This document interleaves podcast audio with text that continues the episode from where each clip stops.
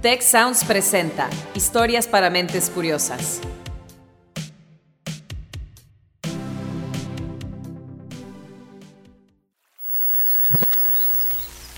Faltan 153 días para que termine el año y ya nos acabamos los recursos renovables que el planeta puede producir en un año.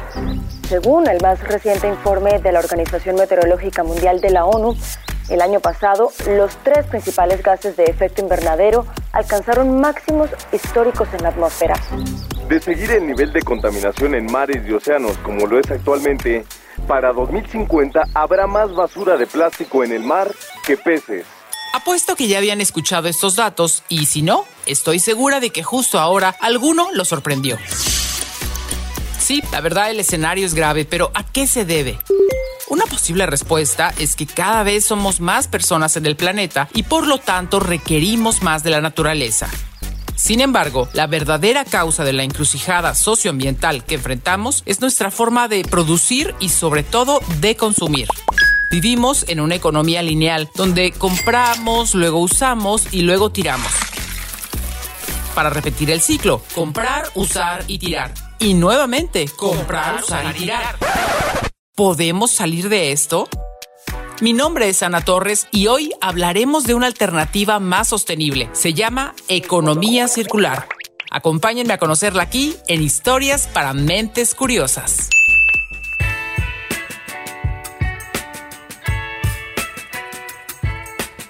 Para entender en qué consiste la economía circular, primero tenemos que hacer un breve repaso por el concepto de capitalismo. Esto nos dice Luis Lehmann, consultor en desarrollo económico sostenible y profesor de la Universidad Oberta de Cataluña. El sistema capitalista que eh, luego de la caída del muro de Berlín, eh, a pesar de que existen otras teorías, eh, ha quedado como el modelo predominante. Lo que propone el capitalismo es que a diferencia de los recursos naturales que son finitos, las empresas deberían crecer ilimitadamente, aumentando su producción conforme pasa el tiempo. Un ejemplo clásico de esta visión es lo que sucede con la industria de la fast fashion o moda rápida. La producción de ropa en el mundo se duplicó en los últimos 20 años. Las tiendas, impulsadas por nuestro consumo desmedido, ya no diseñan cuatro colecciones al año, sino 50. Para que este negocio sea rentable, la manufactura se hace con materiales sintéticos de baja calidad y procesos que en muchas ocasiones son contaminantes. El resultado, ustedes lo saben, son prendas baratas que después de que las usas, vamos a suponer, siete veces, van a dar directo al bote de la basura y al final, que es lo peor, llegan a los ecosistemas. En el desierto de Atacama, zapatillas, camisetas, abrigos, vestidos, gorros, trajes de baño e incluso guantes de nieve se acumulan en montañas que arruinan el paisaje de las colinas. Ahí van a tardar no menos de 200 años en degradarse, pero eso es solo la punta del iceberg. En una conferencia sobre comercio y desarrollo, la ONU enfatizó que la industria de la moda es la segunda más contaminante a nivel mundial. Piense que solo para diseñar una prenda se ocupa la misma cantidad de agua que bebe un ser humano entre 10 y 20 años. La fast fashion es responsable del 10% de las emisiones de carbono que calientan a la Tierra y libera 20% de las aguas residuales en el mundo. Por si fuera poco, el modelo sobre el que se basa tiene diversos impactos sociales. Reportes sobre la industria textil han expuesto el alto costo de la moda rápida, con trabajadores subpagados, denuncias de empleo infantil y condiciones deplorables para producir en serie. Fíjense en estos datos de la periodista Dana Thomas y de la revista Forbes. A una costurera, por ejemplo, le pagan 4 pesos por confeccionar una prenda que se vende, vamos a decir, en 400. Esa misma persona tarda dos años en ganar lo que un directivo de la industria gana en dos horas. La economía circular constituye una alternativa a estos problemas. Es esto que ahora se denomina un modelo de triple impacto, porque tiene beneficios tanto económicos al tiempo que sociales y ambientales. Su propósito no es reemplazar al capitalismo, sino ajustarlo y mejorarlo. La economía circular es una de las formas de reinterpretar este sistema económico capitalista y que aspira con estos cambios en el modelo de producción y consumo a eh, desacoplar la actividad económica de principalmente el consumo de materiales. Y para ello sigue tres grandes principios. El primero es aquel de la elaboración de eh, los productos y servicios que se van a poner en el mercado a la venta sin que estos produzcan tanto residuos como externalidades negativas. Externalidades negativas podemos entender, por ejemplo, la contaminación. El segundo principio de la economía circular es la incorporación de fuentes de energía renovables en sus procesos productivos. Y de esta manera lo que hace es promover una regeneración, o sea que lo renovable no genera impacto, lo que permite eh, aliviar los sistemas naturales. Y por último, está el principio de alargar la vida útil de lo que ya existe. Algo así como lo que hacían nuestras abuelas, ¿se acuerdan? Cuando se desgastaba la ropa. Ellas, en lugar de desechar una prenda, la reparaban para volver a usarla varias veces más. Bueno, pues lo mismo puede hacerse con muchos tipos de productos. Uno de los más visibles es el sector de la construcción, ¿no? Aproximadamente entre el 35 y el 45% de los bienes están ligados a esta industria, por lo cual en vez de destruir y construir uno nuevo, lo que se propone es darle más vida útil. Otro caso, quizá bastante más familiar, es el de los electrodomésticos. ¿Para qué comprar uno nuevo si se puede arreglar y aumentar la vida útil? Esto está directamente vinculado a lo que hace a la obsolescencia programada, que también ha sido uno de los hijos de este proceso de los últimos 60, 70 años de esta economía lineal que se basó en la extracción de recursos ilimitados, pensando que el planeta daba para todo. Imagínense, la situación ha llegado a tal punto que el ser humano necesita 1.7 planetas Tierra para obtener lo que consume y deshacerse de sus residuos. No obstante, ese número es un promedio mundial. Si analizamos a detalle, veríamos lo siguiente que llevar un estilo de vida como la mayoría de la población en África implica usar los recursos de 0.7 planetas. El de un europeo equivale a consumir 2.7 tierras. Si todos viviéramos como los estadounidenses, nos harían falta 5 planetas. Y consumir como lo hacen en Qatar, que por cierto será la sede del próximo Mundial de Fútbol, demandaría hasta 9 planetas. Y en este sentido, como no tenemos un segundo planeta, tenemos que empezar a cuidar eh, estos materiales. Por eso es que empiezan a tomar mucha fuerza o estos nuevos paradigmas como la economía circular. Los cuales cuestionan todo el tiempo el origen y cuidado de los recursos. Por ello, la economía circular es mucho más que eh, gestión de residuos. Tiene en cuenta todos aquellos recursos, incluidos el suelo y por ende también recursos no tangibles como el tiempo o la mano de obra. Además de sus tres principios fundamentales que ya mencionamos, la economía circular cuenta con varios marcos de referencia para poder operar. Uno de los más conocidos es el enfoque multi-R. Habla de recuperar, habla de reciclar, habla de remanufacturar, de renovar, de reparar, de reutilizar, de reducir, de repensar y de rechazar. Seguramente ustedes están familiarizados con el reciclaje, pero ¿conocían las otras acciones? Lo que es importante destacar que la economía circular intenta trabajar aguas arriba, digamos, intenta evitar que un determinado producto se transforme en residuo. Por eso esta estrategia del reciclaje eh, es un paso que deberíamos intentar evitar. ¿Cómo? Haciéndonos preguntas continuamente. Por ejemplo, en verdad necesito comprar esa prenda, ese vestido que voy a usar en la cena de Navidad de este año y nunca más? Por eso también el concepto de transición hacia una economía circular es un concepto que alude a que no hay una ruptura de un día para el otro, sino que hay que hacer un paso de un modelo al, al otro. Amigos, acompáñenme a una pausa. Al volver, platicaremos acerca de las ventajas que supone la economía circular y qué se necesita para lograr ese cambio. Si quieres conocer más sobre el comercio y los negocios, te invitamos a escuchar Territorio Negocios. La experiencia del cliente o del usuario es cada vez más importante. El podcast en el que hablamos sobre las nuevas tendencias de innovación, emprendimiento, finanzas y liderazgo en México y en el mundo. Escúchalo en Spotify, Apple Podcast y Google Podcast. Historias para mentes curiosas. El podcast.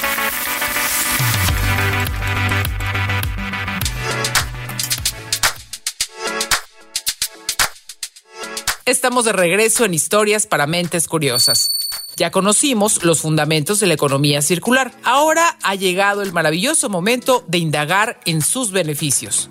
Vamos a escuchar a Eduardo Enrique Aguiñaga Maldonado, director de programas full time en la IGADE Business School del TEC de Monterrey. Las oportunidades que ofrece el modelo de economía circular justamente para la economía mexicana y para cualquier otra son muy diversas. Nuevas oportunidades de negocio, nuevas oportunidades de repensar, pero no solamente en el modelo de negocio per se, sino también en la producción, en la manufactura, en la cadena de valor, la cadena de suministro e incluso en cómo es que se venden los productos. Muestra de ello es la experiencia de New Cycles. Mónica Guevara Portillo, socia y encargada de ventas, nos comparte la historia de esta empresa mexicana.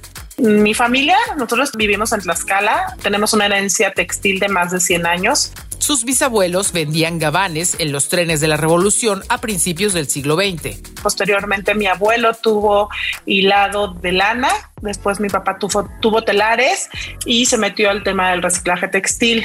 En ese entonces, la compañía estaba especializada en la elaboración de cobijas, pero hace casi una década cambió de giro. Mi hermano tiene más de 20 años reciclando y en el 2013 él decide incursionarse en el mundo de la moda. Literal dijo voy a cambiar el mundo de la moda y comenzaron a fabricar prendas de vestir a partir de una combinación de PET y algodón reciclados. En 2016 el proyecto fue seleccionado mundialmente como uno de los proyectos más innovadores en sustentabilidad textil.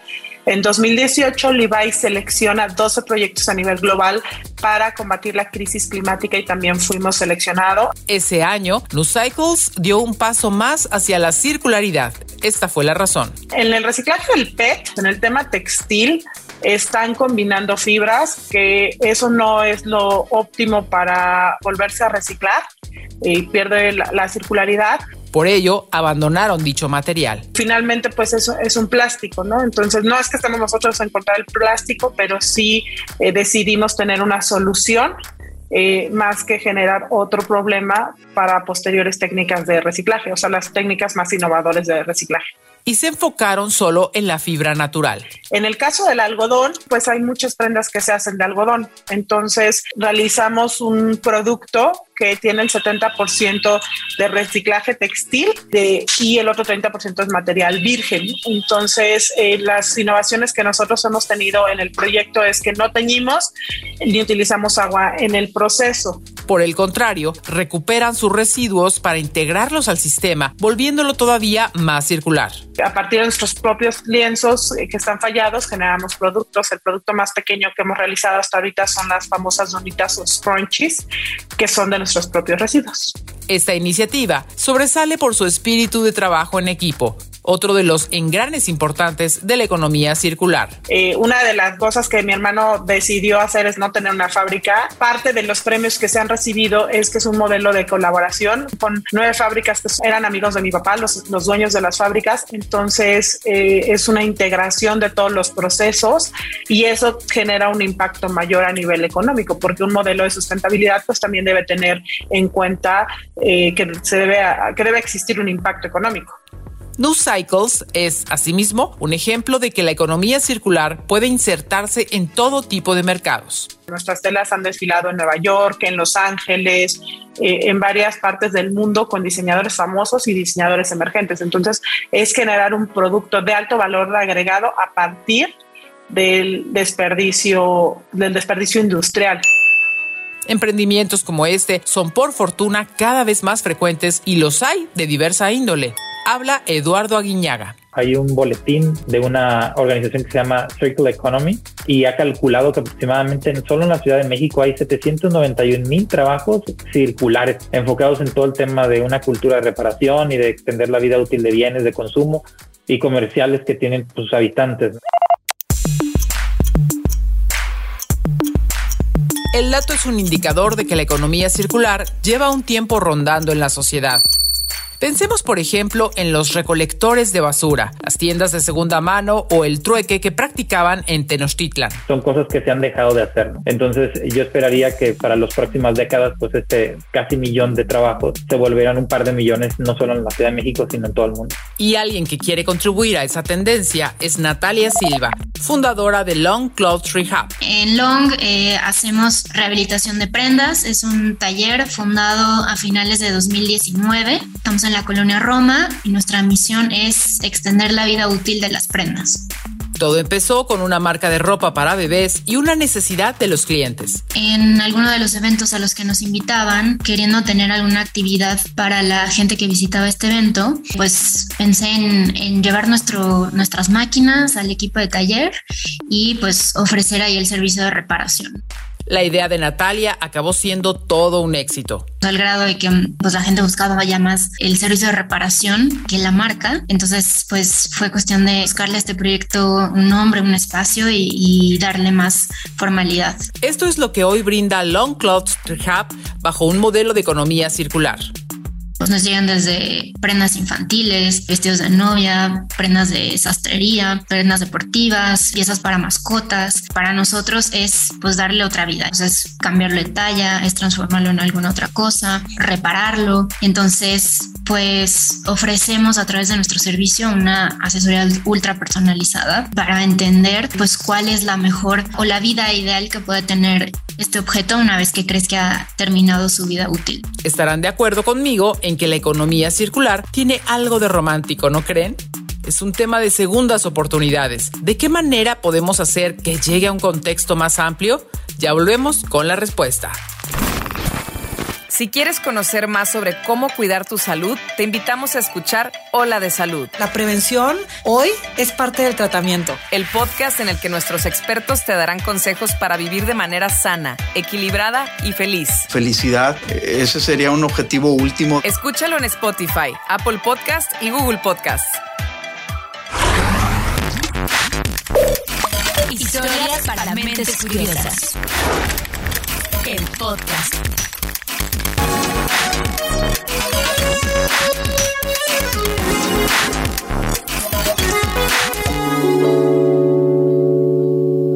Gracias por permanecer en Historias para Mentes Curiosas. Conseguir una transición hacia la economía circular requiere de tres pilares. El compromiso de las empresas, el respaldo de los gobiernos y la conciencia de los consumidores.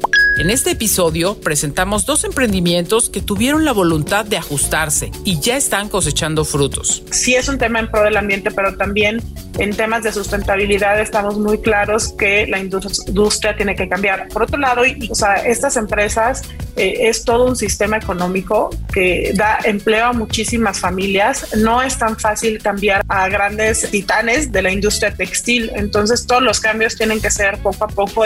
El primer paso es conocer el concepto, sus principios y cómo opera después promover pues, condiciones correctas para que se detonen proyectos, no solamente por parte del, de, digamos, de los directivos, sino también de, de, todos los operarios o la gente que está en, directamente involucrada con los procesos, ya sea de manufactura o de, de, la entrega del servicio, para que puedan proponer cosas que estén alineadas a esta, a esta economía. Y que incluyan acciones como la reducción de emisiones de carbono, inversión en tecnología, fondos para regenerar ecosistemas, procesos eficientes de suministro de materias primas y diseños que no dejen residuos. En lo que respecta a los gobiernos, estos deben fomentar un ambiente en el que la economía circular florezca. Diría que el primer gran actor institucional ha sido la Unión Europea, que en el 2015 presenta su primer plan de economía circular. Hoy ya cuentan con tres grandes paquetes normativos y cada vez se, se, profundiza más. Mientras tanto, a su propio ritmo, América Latina también ha tomado ese rumbo. Argentina fue uno de los pioneros a principios del año 2016 en presentar un Plan Nacional de Economía Circular. Eh, hoy Chile Colombia, Perú están muy avanzados en la materia. Y México promulgó recién, en 2021, su Ley General de Economía Circular. Es un buen inicio en el sentido de, impulsar el tema de economía circular en México. Y algo que es importante ahí remarcar es que en esta, digamos, primera versión eh, hay mucho énfasis en el tema de reciclaje y no tanto en otras actividades que pueden generar muchísimo más valor dentro de la economía circular. Nuestro país tendrá que atender ese pendiente en los próximos años, tomando como referencia lo que ya es una realidad en ciudades como Ámsterdam. Es uno de los casos, digamos, de éxito en el tema de la elaboración de una hoja de ruta para la transición hacia una economía circular, donde se generaron todas las condiciones necesarias para que tanto la comunidad como también las empresas, los pequeños emprendedores, las grandes organizaciones y las mismas organizaciones gubernamentales estén alineadas al tema de economía circular. Y hablando de todos estos actores, el último gran eslabón de la economía circular, pues somos nada más y nada menos los consumidores en nosotros está el poder de elegir productos sostenibles. Muchas veces la, manera en la que nos relacionamos con nuestros objetos y el cuidado que les damos y el mantenimiento que les damos y la percepción que tenemos de ellos, pues muchas veces son las marcas las que nos han educado. No hay pues este mensaje de detenernos y reparar, detenernos y evaluar eh, qué es lo que tenemos. Es hora de reeducarnos y de darle a la economía circular una segunda oportunidad. ¿O ustedes qué piensan?